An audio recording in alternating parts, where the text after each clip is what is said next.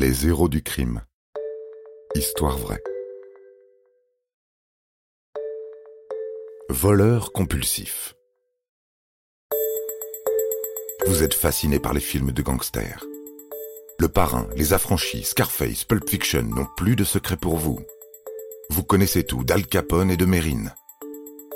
Bon, eh bien, préparez-vous à entendre les histoires criminelles les plus, comment dire, ben les plus embarrassantes, les plus consternantes et les plus pathétiques. Les criminels dont nous allons vous parler sont plus proches de Rantanplan et d'Avrel Dalton, le plus bête des frères Dalton, que de Pablo Escobar.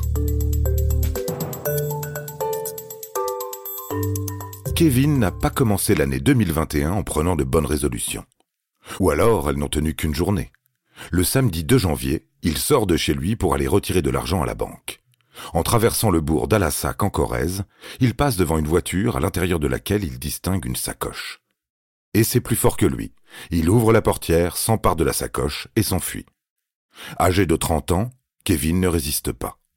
C'est un voleur compulsif qui a déjà 19 mentions à son casier judiciaire, dont 17 pour des faits de vol. D'ailleurs, alors qu'il s'enfuit avec la sacoche sous le bras, il passe devant la porte ouverte d'une maison dans laquelle il entre et vole un téléphone et un ordinateur portable. Kevin a rentabilisé sa sortie. Pour qu'elle soit totalement lucrative, il doit à présent revendre le fruit de ses larcins.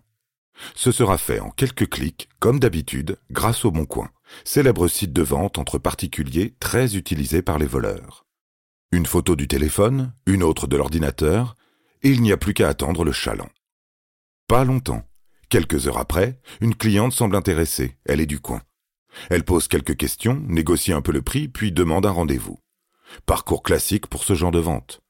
Kevin jubile car son petit commerce se tourne de mieux en mieux et devient ultra rapide. Il arrive sur le lieu du rendez-vous, mais son acheteuse n'est pas encore là. Il n'a pas à patienter longtemps, car son acheteuse lui a réservé une surprise de taille. Ce sont les gendarmes qui l'encerclent, et bientôt l'arrêtent. Que s'est-il passé? Eh bien, il n'y a pas que des voleurs qui utilisent le bon coin, leurs victimes aussi. La fille de la seconde victime de Kevin, informée du vol, est allée sur le site dans l'espoir d'y trouver le téléphone et l'ordinateur de sa mère. Et bingo Elle n'a pas eu à chercher bien longtemps.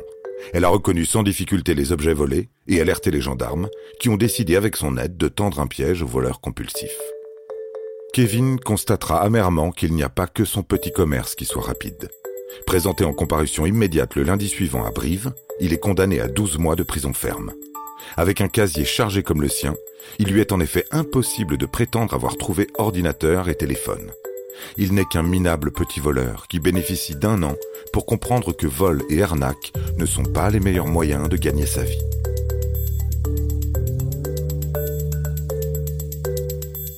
Vous avez aimé cet épisode? N'hésitez pas à le commenter, à le partager et à le noter. À bientôt pour de nouvelles histoires.